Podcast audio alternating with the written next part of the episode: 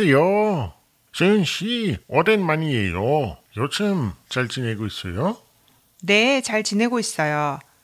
게르하데 씨도 잘 지내고 있어요? 네, 저도 잘 지내고 있어요. 그런데 어제 왜 연아 씨 생일 파티에 안 왔어요? 사실 요즘 너무 바빠요.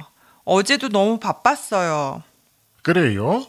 그런데 왜 바빠요? 요즘 대학교에서 새 프로젝트를 하고 있어요. 아, 그래요? 게르하데 씨는 어떻게 지내고 있어요? 저는 아무것도 안 하고 있어요. 그냥 집에서 쉬고 있어요.